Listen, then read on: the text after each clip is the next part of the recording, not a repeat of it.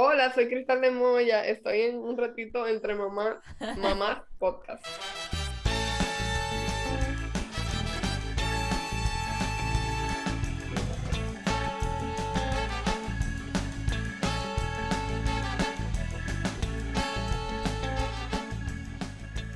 Esto es Un Ratito entre Mamás, un podcast de tres amigas donde nos juntamos a relajarnos y conversar sobre los retos y aventuras que nos trae la maternidad.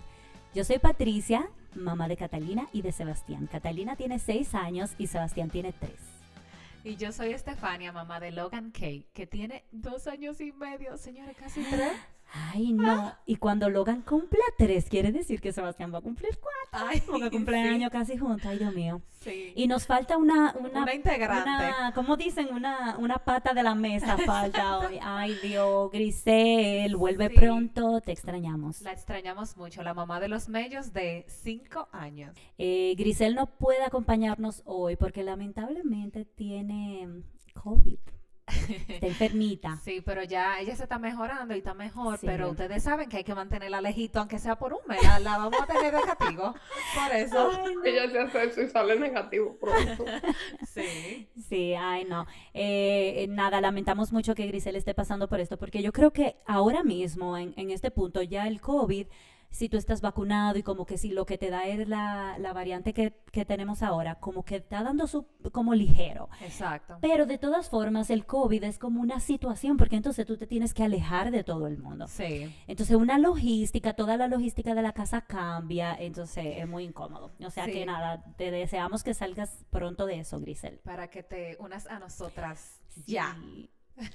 bueno, entonces en el día de hoy vamos a tener un episodio muy especial porque tenemos una invitada muy especial, Extra especial. extra especial desde República Dominicana, que además nos tomó mucho tiempo. Ay, Dios Nosotros mío. tenemos casi un año atrás de cristal, pero yo Hello, Cristal de Moya de este lado. Sí, pero ustedes no estaban atrás de mí, señores. Estábamos todo el mundo y lo de nosotros. Sí. Si no era yo la del lío. Sí, sí, sí. No, no, exacto. Eso digo, nos tomó casi un año poder coordinar que, cua- imagínense, Claro. cuatro mujeres, cuatro mamás, coordinar, poderse juntar un día. Una con un bebé pequeñito que ya Cristal va a decir y Sí. otro en camino, otra en camino, la bebé princesa. Saben. Estamos de nuevo embarcadas. Aquí Sí. estoy, ya con 36 semanas. Entonces, Cristal, nosotras tenemos un, un segmento en nuestro podcast que se llama el Icebreaker, que lo hacemos para nosotras empezar, tú sabes, como rompiendo el hielo, como, como lo dice el nombre, y vamos a aprovecharte que te tenemos aquí y vamos a hacerlo contigo. Y te Claro. tenemos unas preguntitas. Te vamos a poner la sillita caliente para estrenarte inmediatamente. Dale, dale, a ver con qué voy a salir yo.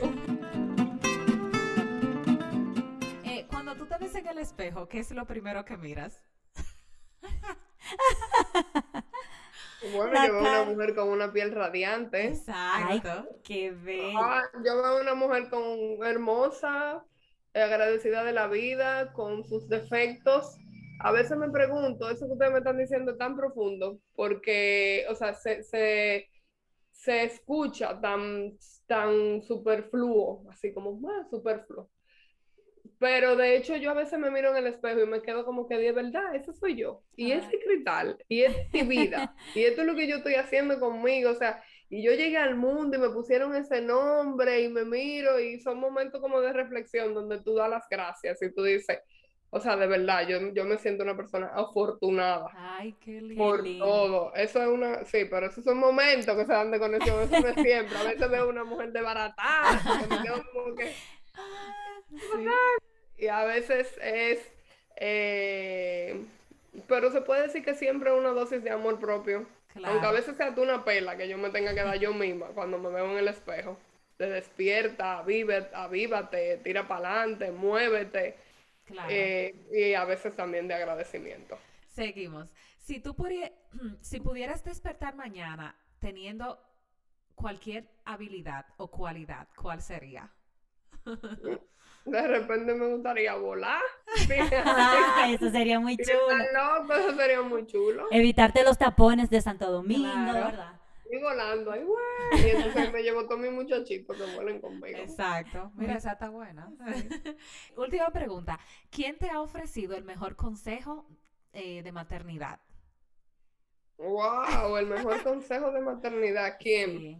Sí, ¿o qué? ¿O qué? ¿A cuál ha sido el consejo? Mejor consejo. Ok, yo creo que el consejo, yo le puedo decir más bien, porque yo creo que las mayores enseñanzas que yo he recibido de maternidad, a pesar de mi preparación con 60 mil expertos, que no es más que documentarme yo misma como madre para yo hacer la maternidad que yo quiera, porque esto no existe un manual, tú puedes leer 60 libros, tú puedes ver 60 gente, y cada uno tiene su forma de enseñar y de lo que enseña y de lo que sigue, o sea, de Sí. su librito, porque tú puedes ser del librito de una cosa y ella ser del librito de otra. Sí. Claro. Y es lo que tú quieras seguir, o sea, al final es tu maternidad. Pero yo creo que el mejor consejo de todo que yo he tratado de maternidad y de crianza, de manejar con mi esposo para mis hijos, es romper los patrones. Wow. Los patrones que pudieron tener con nosotros, Ujú. los padres de él y mis padres. Eso ha sido lo más, eh, eh, de lo más valioso que yo he podido recoger en mi camino Claro. eh, de maternidad con un niño de 11 años Sí. de romper los patrones, o sea, no hacer lo que yo sé que conmigo no funcionó con él. Me Exacto. Hacer encanta. todo lo posible, porque entonces eso, eso uno lo tiene ahí detrás del orejo, o sea, Sí, eso uno sí. lo tiene sellado. Claro, en la su. ADN.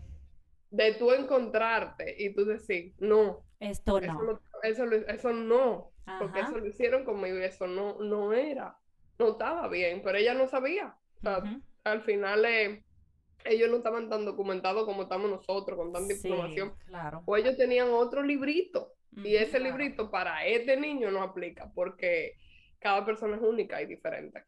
Exacto. Me encanta, sí, eso me encanta. Lo hemos hablado eso aquí en el podcast, que com- siento que es una, mm, una oportunidad que, noso- que tenemos y un regalo que le podemos brindar a nuestros niños, como leer, informarnos de esas cosas que nosotros no queremos repetir y cómo logramos no repetirlo. Entonces me, me encanta que, Sí. que hayas dicho eso.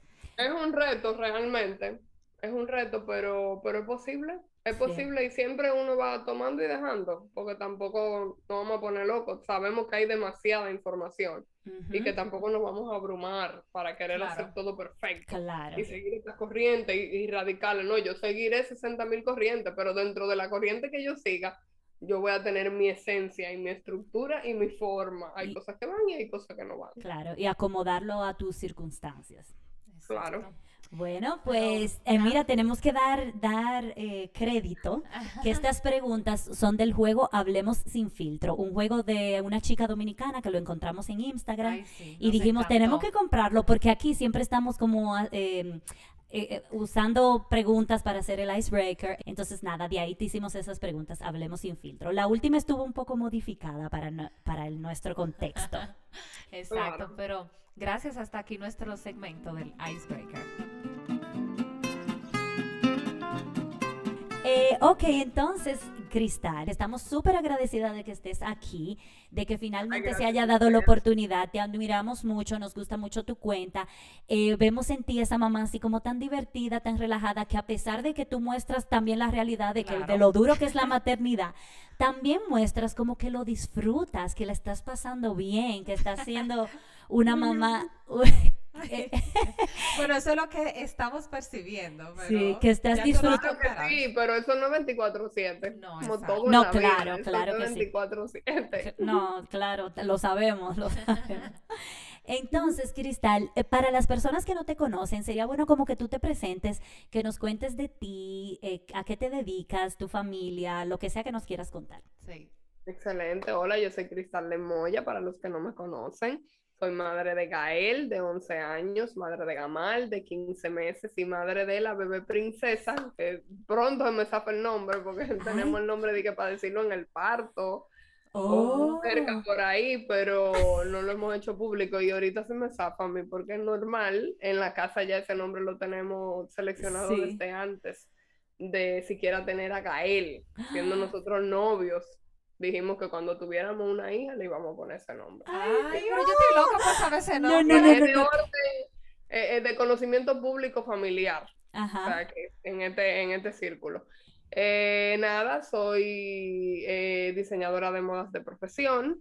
eh, no la ejerzo ahora mismo, soy madre tiempo completo, he trabajado en los proyectos que tenemos nosotros como familia, en Chao, he trabajado en mi parte eh, del diseño de modas con el vestuario de Escuela para Mujeres, que es la obra que representa a mi esposo y la visual completa de la obra, y otros proyectos más. También trabajé en otro proyecto teatral y mami como productora, como visual también, pero por el momento estoy súper enfocada en el área de de mi maternidad con mis hijos, con el proyecto de en algún momento especializarme en algún área, pero por el momento yo lo que estoy es probando con lo mío, mis conejillos de India son los que me están dando el entrenamiento de ver si el gas realmente pela y yo voy a seguir por, ese, por esa zona o voy a ser tan madre que yo no voy a querer saber de nada de eso, pero estamos en el proceso definitivamente muy eh, involucradas con las informaciones del, área de la maternidad y de los diferentes ámbitos,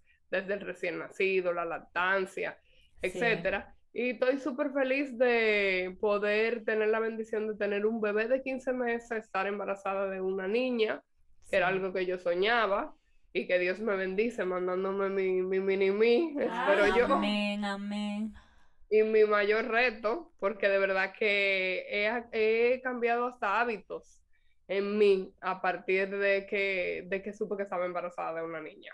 porque es algo como que, y de verdad, o sea, esto es verdad, que va a haber una gente como yo, o sea, yo sé la niña que yo fui. Ay. y yo después empecé a darle mente a tantas cosas, pero ya en el momento de la revelación, cuando nosotros caminábamos hacia la pista, donde el piloto apenas calentaba la avioneta sin haber volado. Ay, literal, eso fue, una producción así, una producción de revelación del sexo, mi amor, como de Hollywood. Eso lo vimos, eso lo vimos. Esto es súper sencillo, lo que pasa es que los videos se ve que una superproducción. bueno, eso es una avioneta que fumigó un agua rosada. Y ya, esto es una fumigación, eh, ¿cómo es? Eh, aviación agrícola, una cosa así, pero ella ah, fumigó agua rosada. Y sí, es verdad, eso es una super, o sea, uno es muy emocionante. O sea, son unos segundos que duró realmente, todo el proceso duró como dos minutos nada más. Y el tipo se montó en su avioneta y empezó a calentarla como para emocionar y yo me fui llorando a la pista porque ya yo dije, es niña. O sea, ahí yo iba gritando diciendo, es que yo sé es que, bueno, si sale varón, yo no sé lo que va a pasar, pero es que yo siento que es una niña. Es que es una niña y yo iba así dando gritos, gritos, gritos. Tú me vas a llorar, qué, lindo, qué chulo. Fue muy divertido, muy emocionante. Pero mira, yo te quería hacer una pregunta porque cuando tú mencionaste eh, que Gael tiene, que tú tuviste a Gamal 10 años después. O sea, hay una diferencia de edad de 10 años. O sea, cuando tú tuviste esa primera experiencia con Gamal. ¿Con Gael o con Gamal, tú dices? No, yo digo con el más grande, que es con Gael. Con Gael. Yo lo, yo lo dije al revés.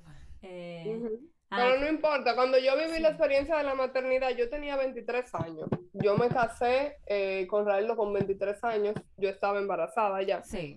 Y ambos teníamos 23 años cuando nos casamos.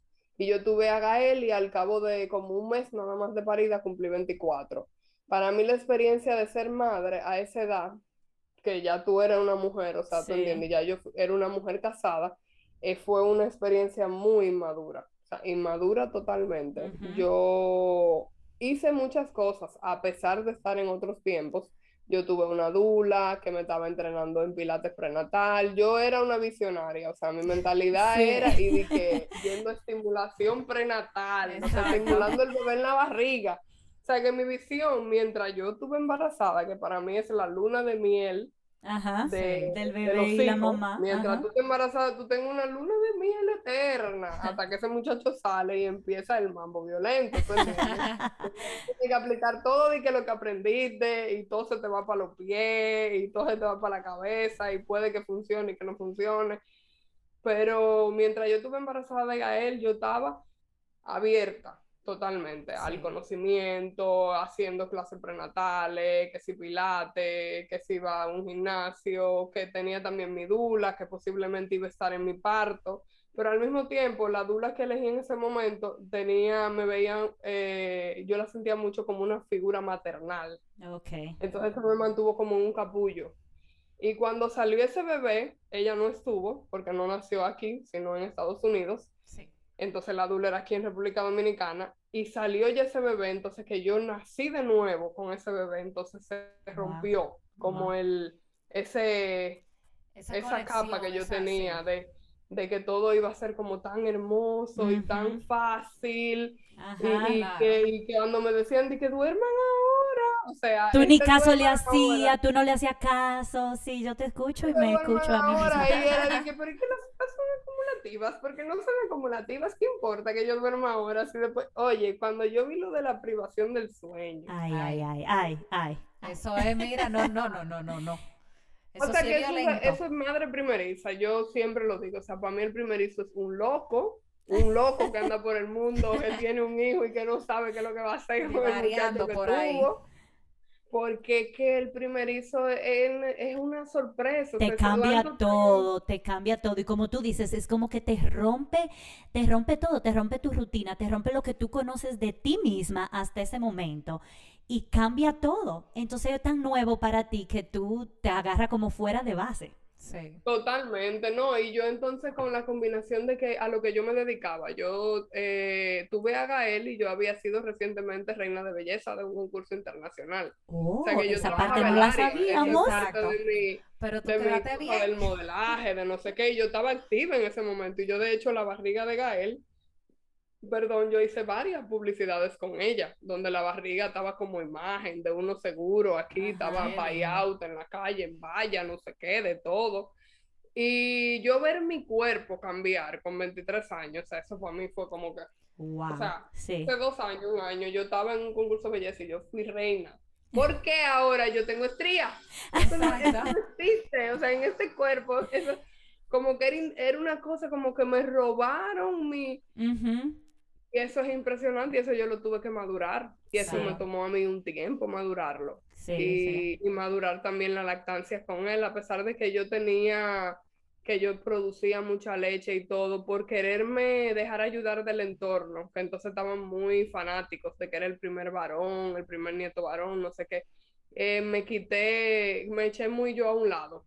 Recibí entonces las ayudas y yo me eché a un lado por el mismo cansancio, por la misma privación del claro. sueño, por la misma primero baby blues y después des- eh, depresión postparto, que tuve enganchada un tiempo ahí, eh, me anulé, esa es la palabra, Sí. en ese sentido. Y yo dejé de lactarlo a los 11 meses y medio, a él. Y fue por eso, porque yo me anulé y yo decidí que a los 11 meses y medio él iba a estar en, una, en un centro de simulación yendo de lunes a viernes y ahí fui desconectando el asunto de la lactancia y lo, lo privé de eso, pero yo en conocimiento, pero como por cuidarme a mí, pero al mismo tiempo sin saber lo que hacía. Eso es así, cuando uno tiene ese primer niño, es como tú dices, es inventando a ver cómo la pego. Y, y- un día tú intentas una cosa y al día siguiente intenta la otra. Y tú misma como que no estás segura de qué es lo que tú quieres. Y uno se No, y al también- tercero tú no sabes lo que tú vas a hacer con él. Tú quieres de que te lo regalo. Tú te lo quieres llevar, pues llévatelo. Sí, y uno se lleva Y también tú mucho. ahí en la cunita y tú dices, de verdad, y eso es mío, y eso nació, y eso nunca más lo van a devolver, y no te lo lleva nadie. es Sí. muy... Es muy duro, Y- muy y- duro. Y entonces, ¿cómo tú comparas con eh, tu maternidad o como tu embarazo después ya con, con Gamal? O sea, ¿cómo- ¿qué tan diferente ha sido? Si tú no puedes hablar. Y, y de la diferencia de De edad edad, también sí. háblanos, porque ¿qué significa para una mamá a ver, tener un niño de 10 años y de repente verse otra vez? Yo, yo Claro. siento que eso es como verse como una primeriza otra vez, ¿no? Claro, pero Gamal fue planificado, por ejemplo. Eh, Claro que sí, Sí. definitivamente, totalmente planificado. Nosotros planificamos no tener más hijos cuando tuvimos a Gael como por cinco años. Nosotros de hecho estábamos planificados con un método y todo, que yo tenía un DIU por un tiempo que duré como siete años con él, porque nosotros estábamos seguros que a pesar de que Gael desde los cuatro años empezó a pedir hermano, hermano, hermano, hermano, Ay, hermano, nosotros ay, estábamos sí. claros que esa vivencia, porque de verdad que fue algo que fue crítico, como nosotros como familia, o sea, éramos muy jóvenes los dos, Sí. era algo que, que de verdad nos, eh, eh, nos remenió, logramos después ya cuando el niño tenía un año, fuimos como subsistiendo, pero con el tiempo fue que fuimos aprendiendo, porque la verdad es que éramos ambos muy inmaduros para Sí. ser padres. Entonces aprendimos en el camino y decidimos estar planificados de esa forma, pero yo salí embarazada como en el 2018 fue, tuve una pérdida de ese embarazo, o sea, ya cuando nosotros decidimos, como en el 2017, ya, vamos a retirar eso y vamos, vamos con el tiempo cuando quedemos. Y duramos un tiempo así, con ritmo, no sé qué, y desde que en un tiempo nos descuidamos, yo salí nuevamente. Y ahí ese, tuve una pérdida de ese embarazo, eso fue un proceso para mí, un proceso de tiempo, de sanar no esa situación, un embarazo de 14 semanas, pero que inmediatamente tú sabes que estás embarazada, tú empiezas a ilusionarte, y más después de tanto Claro. tiempo. Y cuando tú tienes un niño de 7 años, que estaba esperando desde los 4, 3 años, pidiendo un hermanito, ese embarazo, y lo supo, porque él sí lo supo desde el principio. Y él es muy intuitivo y muy visual. O sea, él se da cuenta como de todo, todo lo, lo analiza mucho. Y él desde que me vio pidiendo mucha agua, sin nunca haber tenido una mujer embarazada en la misma casa ni nada, empezó a decirle, dije, tú estás embarazada. No, no, no. Tú estás embarazada. Y él así lo descubrió, así confirmamos de una vez como inocentemente, como si fuéramos tres niños con una prueba de farmacia, los tres confirmamos con un embarazo de ahorita cinco semanas nada más en ese momento, que era demasiado prematuro para decírselo a un niño de siete años Sí. eh, que tenía tanta ilusión. Descubrimos los tres que yo estaba embarazada, eh, Israel, Gael y yo, y estábamos los tres ahí, ya tú sabes, ellos celebrando como locos, yo en mi proceso, porque estábamos con el proceso de la creación del nuevo chao, del primer chao, Sí. y en proceso de construcción de todo eso y de un reto también económico en esa primera etapa. Y con el tiempo, lamentablemente no prosperó ese embarazo. Dios así lo quiso y ya yo viví ese proceso ah, de la forma que, que pude hacerlo y lo superé. Y nada, agradezco haber eh, vivido el proceso porque me, me hizo ser una madre más fuerte. Sí. Y con el tiempo, entonces volvemos. Nosotros definimos que en, en el 2000, efectivamente en el 2020 íbamos a volver. Eso fue todo en el 2018, pasó el 2019 completo. No era el año, era muy rápido. Era como que no, tan rápido no vamos a volver a esto. O sea, no estoy lista emocionalmente para eso. sí. Y en enero del 2020, nada más fue decir que en el 2020, en enero ya yo estaba embarazada. Sí. O sea, nada más entró el año y ya yo estaba embarazada de Gamal. Y tener un embarazo en pandemia, le puedo decir que eso fue algo Me lo imagino. maravilloso, porque al principio yo sentía eh, que todo se derrumbaba. O sea, yo salí embarazada en enero, yo conocí a Fuertes Piantini como doctor el 20 de enero. Yo fui a mi primera consulta con él para elegirlo como mi médico para los procesos que vinieran a través de esa nueva eh, decisión que tomamos, o sea, esa, ese trayecto que íbamos a encaminar y ya yo estaba embarazada, pero ninguno lo sabíamos.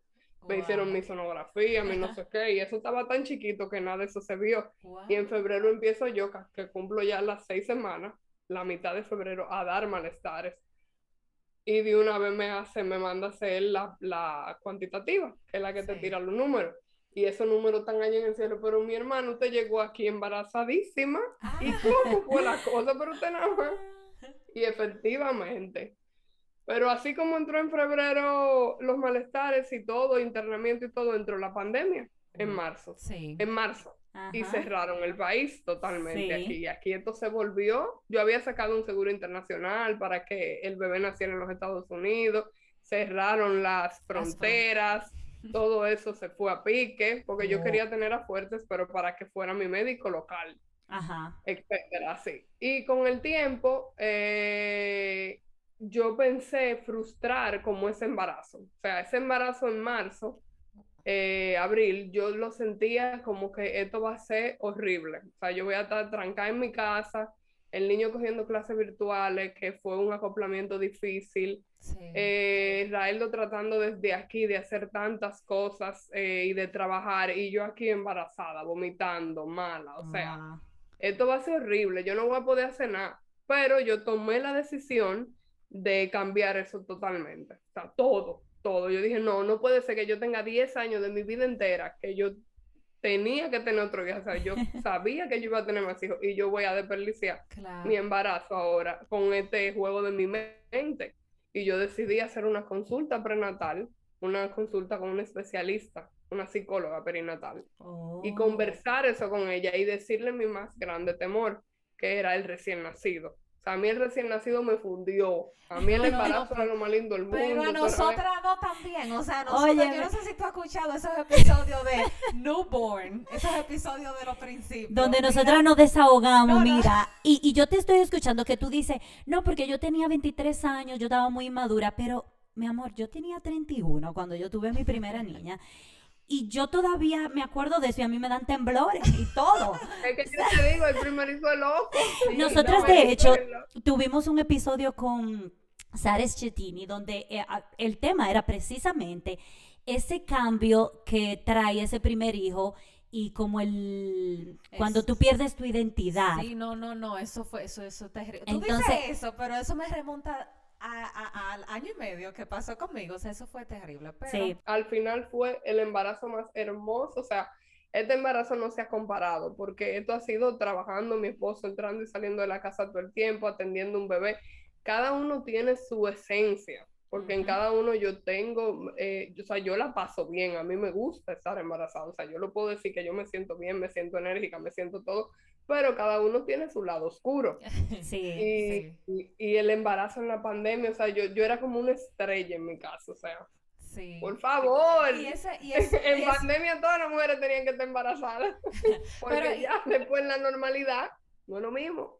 Ese fue el embarazo que nosotras, eh, eh, eh, ¿cómo se dice? Eh, visualizamos, eso fue el que nosotras experimentamos. Y realmente sí se notaba que tú realmente disfrutaste eso, pero yo no sabía que había sido una decisión que tú habías tomado de, de hacer un cambio radical y que tú tuviste que buscar incluso ayuda profesional para tú incluso tomar esa decisión. Pero hablan un poquito más de eso, Cristal, en cuanto a, por ejemplo, porque nosotras sí te vimos hablando con muchas personas, con mucha dula, con lo de dar el seno. ¿Eso fue algo que tú dijiste, ok, voy a crear un plan para eh, tener un grupo un de plan apoyo? para mí misma y a toda la que se pegue de, de este camino que yo estoy caminando, que yo estoy recorriendo, que se documente también, o sea, que Eh, se nutra. Entonces lo que, que tú querías lograr era como tú aprender sobre diferentes tipos de temas. O sea, eso te ayudaba a ti y a otras mamás. Eso me empoderaba, era lo que yo sentía. Yo sentía que yo enganchándome de toda esa información y buscando todas esas eh, personas que de alguna manera u otra también estaban buscando la manera de moverse en el medio de la pandemia, o sea, eran personas que habían Sí. cerrado sus negocios presenciales, que todo se estaba volvi- volviendo virtual, tanto la dula, la- mi dula de Sari, eh, de Naciendo, Naciendo se convirtió totalmente virtual, o sea, ella tenía un local y ella terminó entregándolo, y ya sus clases son full virtuales. A raíz Ahora, de la pandemia. Eso fue después de la pandemia, que ya Sí. ellos no ven ni siquiera, o sea, que, que realmente tener una clase presencial pueden haber dos o tres grupos en el año entero o grupos privados, pero ya no es algo tan importante que sea de esa manera, ella puede hacerlo así.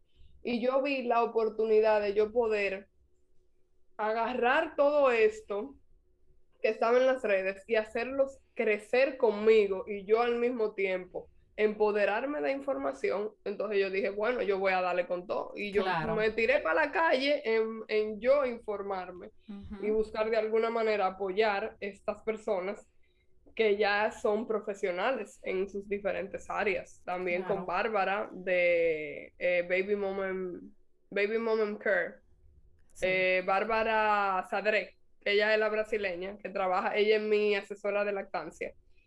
Ella es buenísima.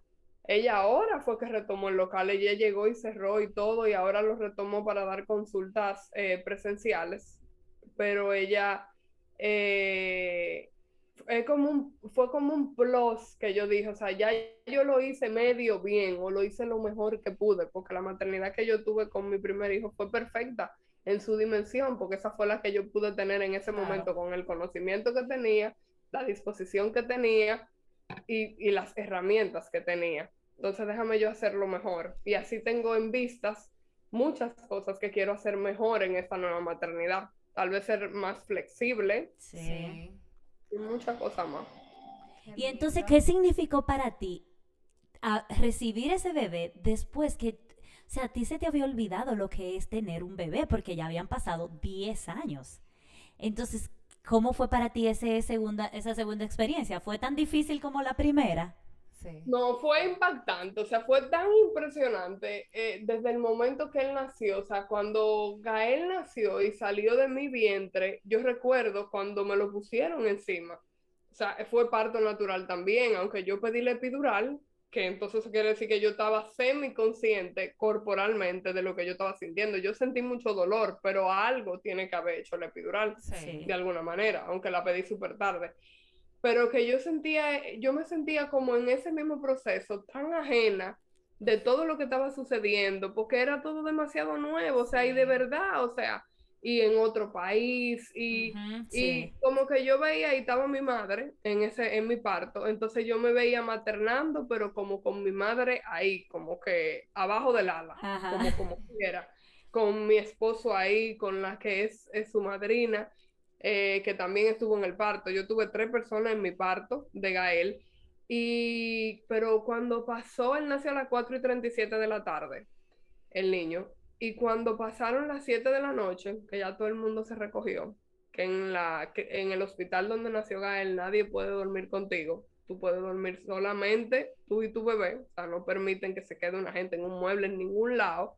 Que yo vi la realidad de que todo el mundo se fue por esa ay, puerta ay, y yo me quedé yo con mi bebé. Tú solita. Oh, mi madre santa. ¿Y qué hago yo ¿Qué con es este esto? bebé ahora? Ajá. ¿Dónde me lo pongo? ¿Qué hago? O sea, eso para mí fue un choque tan grande. Y yo limpiarle ese primer meconio que yo Ajá. leí tanto de eso y yo sabía tanto de eso, pero al mismo tiempo era tan, yo nunca cambié un pañal de un bebé. Entonces con Gamal, yo saber que, que yo me propuse y lo logré, no estar canalizada, no utilizar epidural, wow. hacer un parto totalmente vaginal sin ningún tipo de inducción. Y yo agarrar mi bebé, o sea, yo recuerdo que a mí hasta, hasta yo no sentía ni la fuerza ahí ya, cuando a mí me dice el doctor, agárralo, o sea, ya agárralo, ya agárralo, que ya está ahí afuera, para que yo misma lo jale para arriba. Y yo lo agarré, yo ni sé cómo, y me lo tiré arriba, yo jamás lo quería soltar. O sea, hay como la Oh, diferencia de lo que te da el, el conocimiento y lo que te da el, la disposición como mujer de tú darte el permiso de esto es lo que yo voy a hacer Ajá, ahora. O sea, Sí, yo voy a ser mamá. Eso definitivamente es madurez. sí. Claro. Que yo, yo lo recibí, yo lo puse arriba de mí, yo jamás, o sea, todavía yo recuerdo que Raeldo esa misma noche, que aquí sí en las clínicas se, se puede dormir contigo y todo muy favo y muy cosa. Esa misma noche, después de que subimos de sala de parto, el bebé nació a las 12 y 17 y a las 2 y pico de la madrugada era que ya estábamos en la habitación y todo eso. Me dijo mi amor, pero lo podemos poner en la cunita. Ah, Me dijo yo poniéndolo en la cama, en la cunita esa de acrílico al lado y yo nada más lo miré así. señor. Como si fuera una gata paría, así en la cunita. No. No, él va a estar conmigo aquí al lado. O sea, Raeldo se quitó el t-shirt para cargar su bebé y hacer piel con piel ahí mismo, después de mí. Y eso no sucedió, pues yo no lo solté jamás en sala de parto. Yo no lo solté jamás, él lo pudo cargar así arriba en la habitación, pero abajo no, o sea, una cosa, un instinto de, de protección y de, y de ser como la dueña de mi momento Sí. y de ese momento para ese bebé que yo traje al mundo, muy, muy diferente, definitivamente, y Ujú. todo, y todo sucede por algo, de verdad que son enseñanzas, cosas que uno en el camino va aprendiendo, que uno se va empoderando y cosas que uno se dispone a hacer, porque si yo de verdad no me hubiese dispuesto a tomarlo de esa forma, hubiese sido totalmente diferente. Claro. Sí. Y qué bueno, o sea, me parece que ya en el segundo embarazo ya tú tenías esa interesa de decir, así es que lo quiero hacer. Y yo pienso que con el primero, por eso es que uno se deja llevar con tanta cosa, uno no sabe qué es Tanta es. información La- que te llega, la- tantas la- opiniones. Exacto, tantas opiniones, entonces por eso es que es más difícil, pero ya con un segundo y mira que fue tu experiencia, tú dijiste, no, así es que lo quiero hacer y así es que lo voy a hacer y eso te da paz mental y, eso es- tranquilidad. Y eso es lo que yo creo que te regala esa primera experiencia que es tan dura y tan difícil, precisamente te regala esa madurez. O sea, esa experiencia del segundo bebé es totalmente diferente. Tú la disfrutas más, como tú dices, tú tomas decisiones más conscientes, tú estás más segura, más clara de lo que tú quieres para ese bebé. Y eso lamentablemente lo aprendemos a través del fuego que se pasa con el primero. Sí. El primero No, es el el que te enseña. Todos los errores que uno comete con el primero son la- las enseñanzas que tú vas a tener para poder de ahí para adelante tirar para adelante. y saber quiénes, o sea, van a estar dentro de ese, eh, de ese círculo así cerrado, o si al final te va a quedar sola, porque a mí me pasó eso con Gamal, o sea, las abuelas aman a su nieto y todo, y son loquísimas con él, su tía, todo el mundo, pero yo me fajé con Gamal sola, o sea, Sí, sola sí. todo el tiempo, porque yo quería, y no di que sola, di que, ay, sola, no, sola de que yo era que hacía mi cosa, que hacía mi rutina, que estaba con mi tema de mi teta. A mí, o sea, hasta mi papá, que en su desconocimiento de hombre y de, de ser un señor de setenta y pico de años, y tú no le piensas dar Biberón. leche ese niño, yo dándole la teta y el, el muchacho ya con tres meses de nuevo, y de verdad para ninguna leche, y yo, Y él, y él se llena con... esa que yo te estoy dando aquí, esa es la leche que él va a beber. Claro. Sí. Ay, Dios mío, ay, hombre, ese niño. Ay, Esa es la pregunta típica y la preocupación típica de la gente de que, pero ¿y tú estás segura que él se llena con esa, Sí. con esa leche? Es y sobre todo cuando se ponen grande. grandes, cuando se ponen grandes, porque entonces está como el mito, la teoría de que, ah, que cuando ya el niño está grande, tú lo que botes es una agüita, que no hay consistencia en esa leche y eso no le hace nada. Ay, Dios mío, es grande, es muy una grande. cosa grande, pero nada, y también quien da fórmula, que sea feliz dando fórmula, o sea, la, la, el punto al final es lo que a ti te funciona, Sí. es lo que a ti te funciona, porque yo te puedo decir a esta altura de juego, con casi 37 semanas, de la bebé que tengo en mi panza y de Gamal afuera, que yo no sé si al final yo tenga que decidir darle, o sea, eso no es algo que está pasando por mi mente, pero yo sé que la lactancia en tándem va a ser un reto. Eso yo lo sé, que va a ser un reto, porque Sí, yo tengo sí. un bebé que es demandante de su teta y de su teta, no solamente de la leche materna, sino de su teta. No sí. sé cómo yo lo haré, Dios conmigo, yo vivo Claro. rezando y pensando, Dios mío, ¿cómo que yo voy a hacerlo? Dios eh, no me va a abandonar, yo voy a tratar de hacerlo lo mejor posible.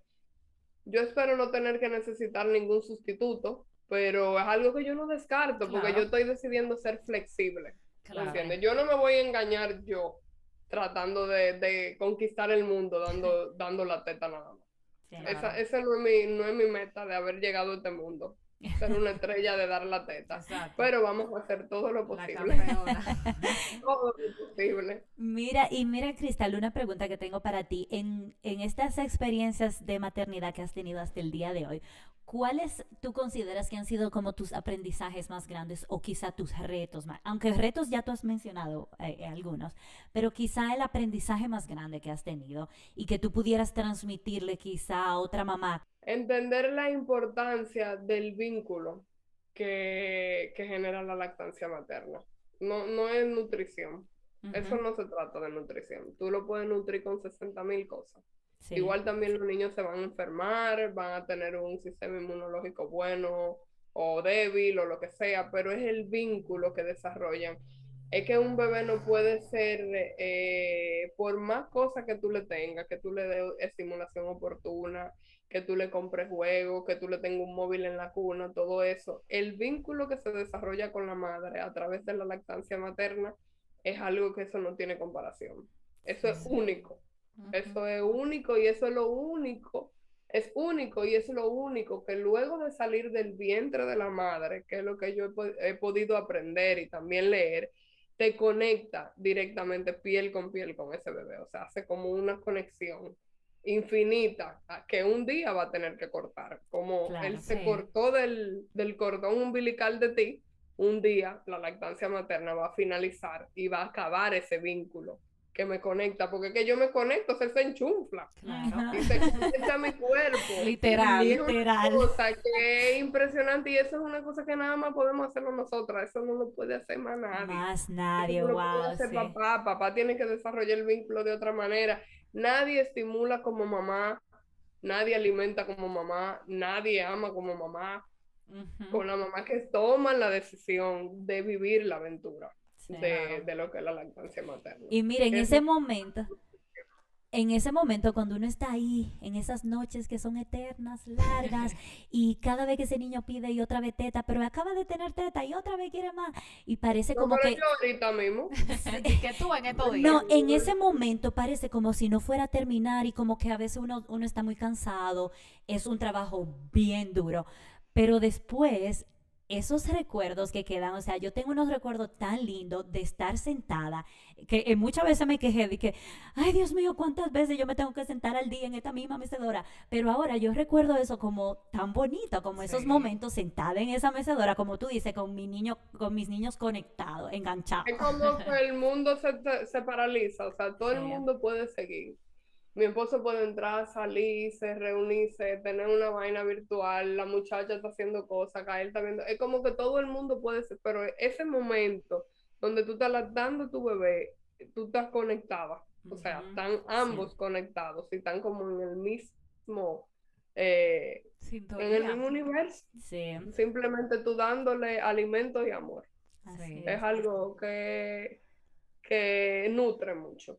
Y yo siento que nutre, es más lo que hace la lactancia por mí, aunque a él lo nutre, lo engorda, lo pone bien, el sistema inmunológico, lo, le da amor, pero es más como que lo que se desprende de mí como mujer, como madre, que lo que él gana con eso. O sea, él gana algo que va a sellarse en su cuerpo para toda la vida.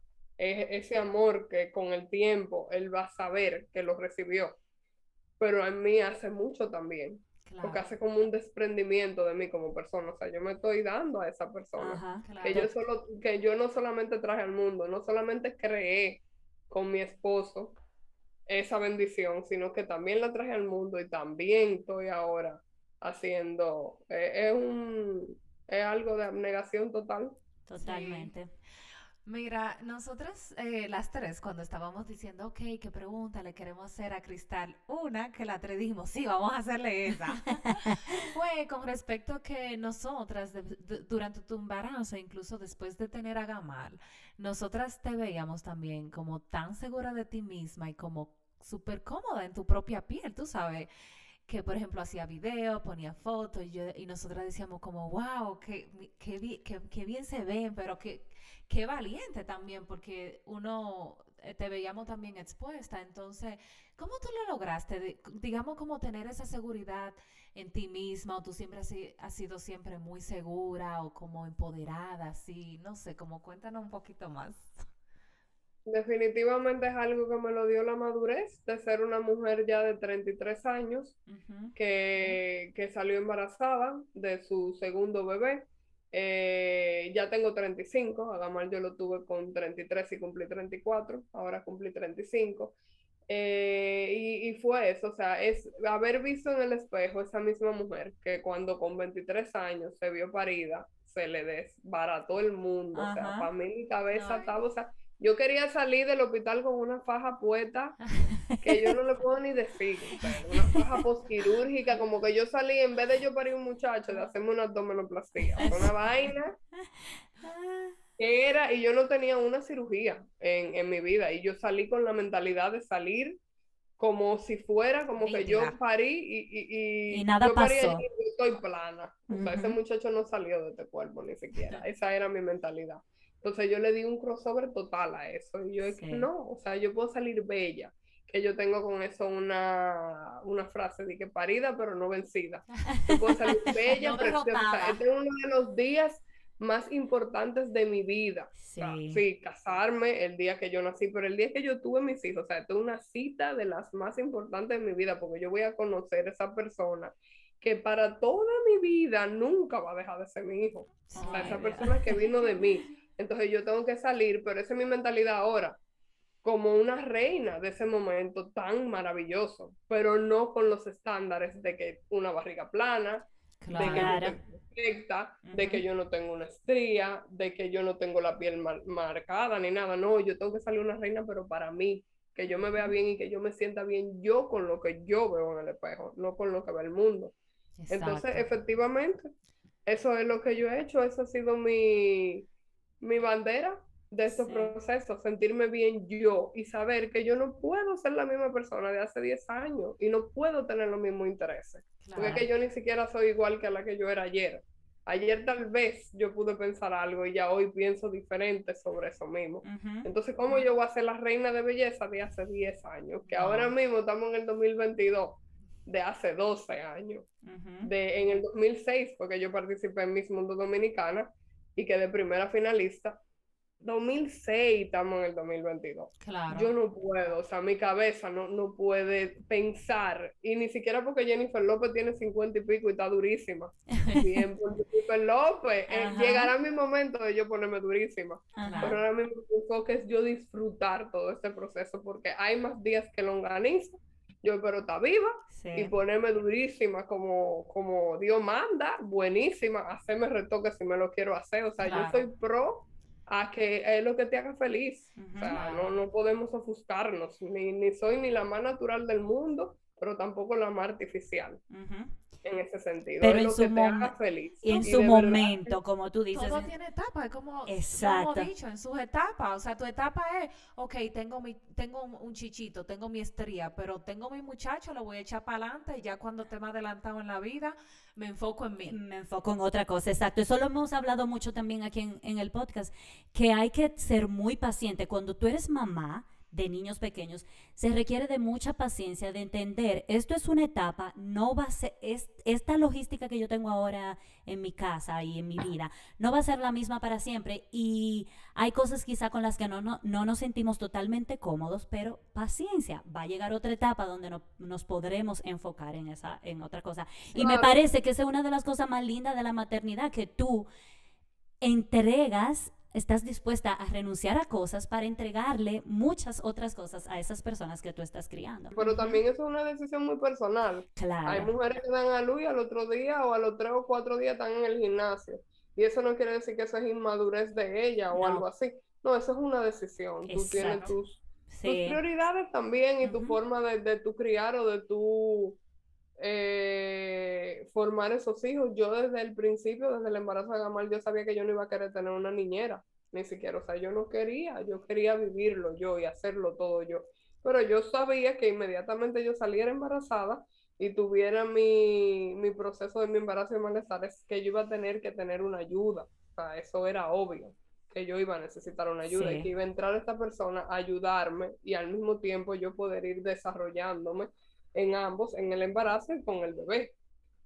Porque Sí. todo es así. Es cuestión de, de uno entender que no, no somos eh, omnipresentes. Claro. Exacto. No lo somos, aunque quisiéramos.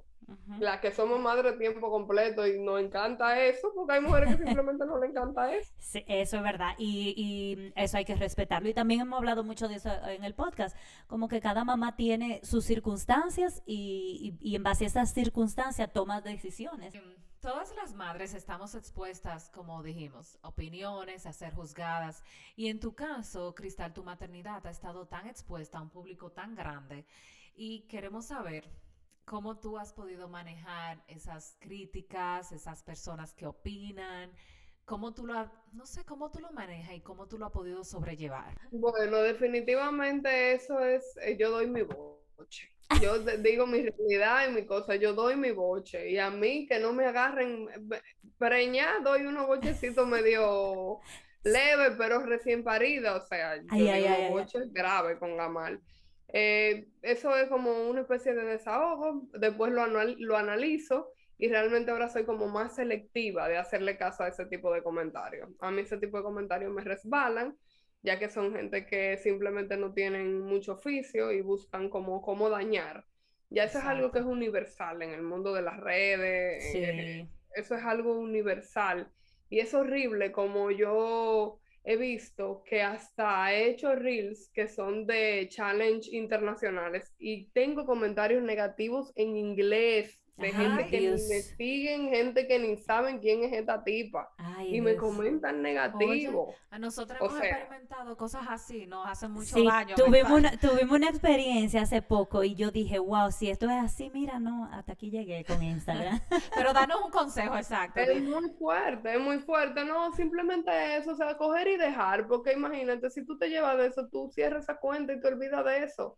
Y cuando ya tú sientes que te está afectando, te aleja un poco, porque hasta de los familiares que son una influencia negativa, uno se tiene que alejar. Sí. Te lo recomiendan los psicólogos y los libros te lo dicen cuando tú te pones a estudiar eso. Hasta de un familiar cercano, que sea sangre de tu sangre, si te afecta negativamente, te tiene que poner distancia, tú te tienes que reflexionar sobre eso y con el tiempo volver, o sea, no es que tú vas a tener un rencor o una enemistad o una cosa, tú volver y resanar esa relación y volver a conectar o buscar la manera de conectar o saber que nunca van a conectar Claro. como quisieran porque se repelen.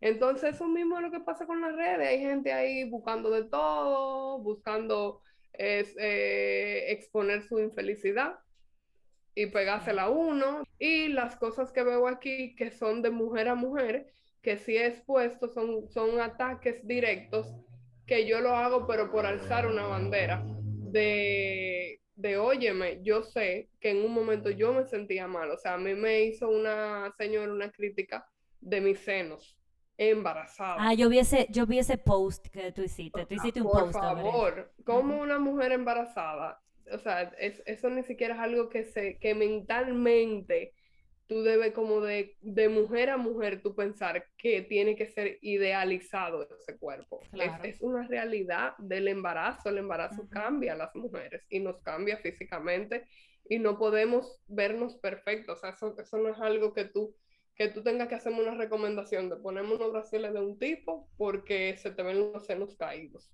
Ay, No. Dios mío. Y es como Claro. tú dices, es, es una pena que esos comentarios vengan precisamente de mujeres que probablemente pasaron por lo mismo y que saben que lo normal, lo más normal y natural es que el cuerpo se ve diferente cuando tú estás embarazada y cuando has sido mamá. Sí. Definitivamente, entonces por eso yo quise en ese caso, en, en- por eso lo digo, soy selectiva de lo que puede enseñarle a las mujeres de que yo también me pongo en sus zapatos.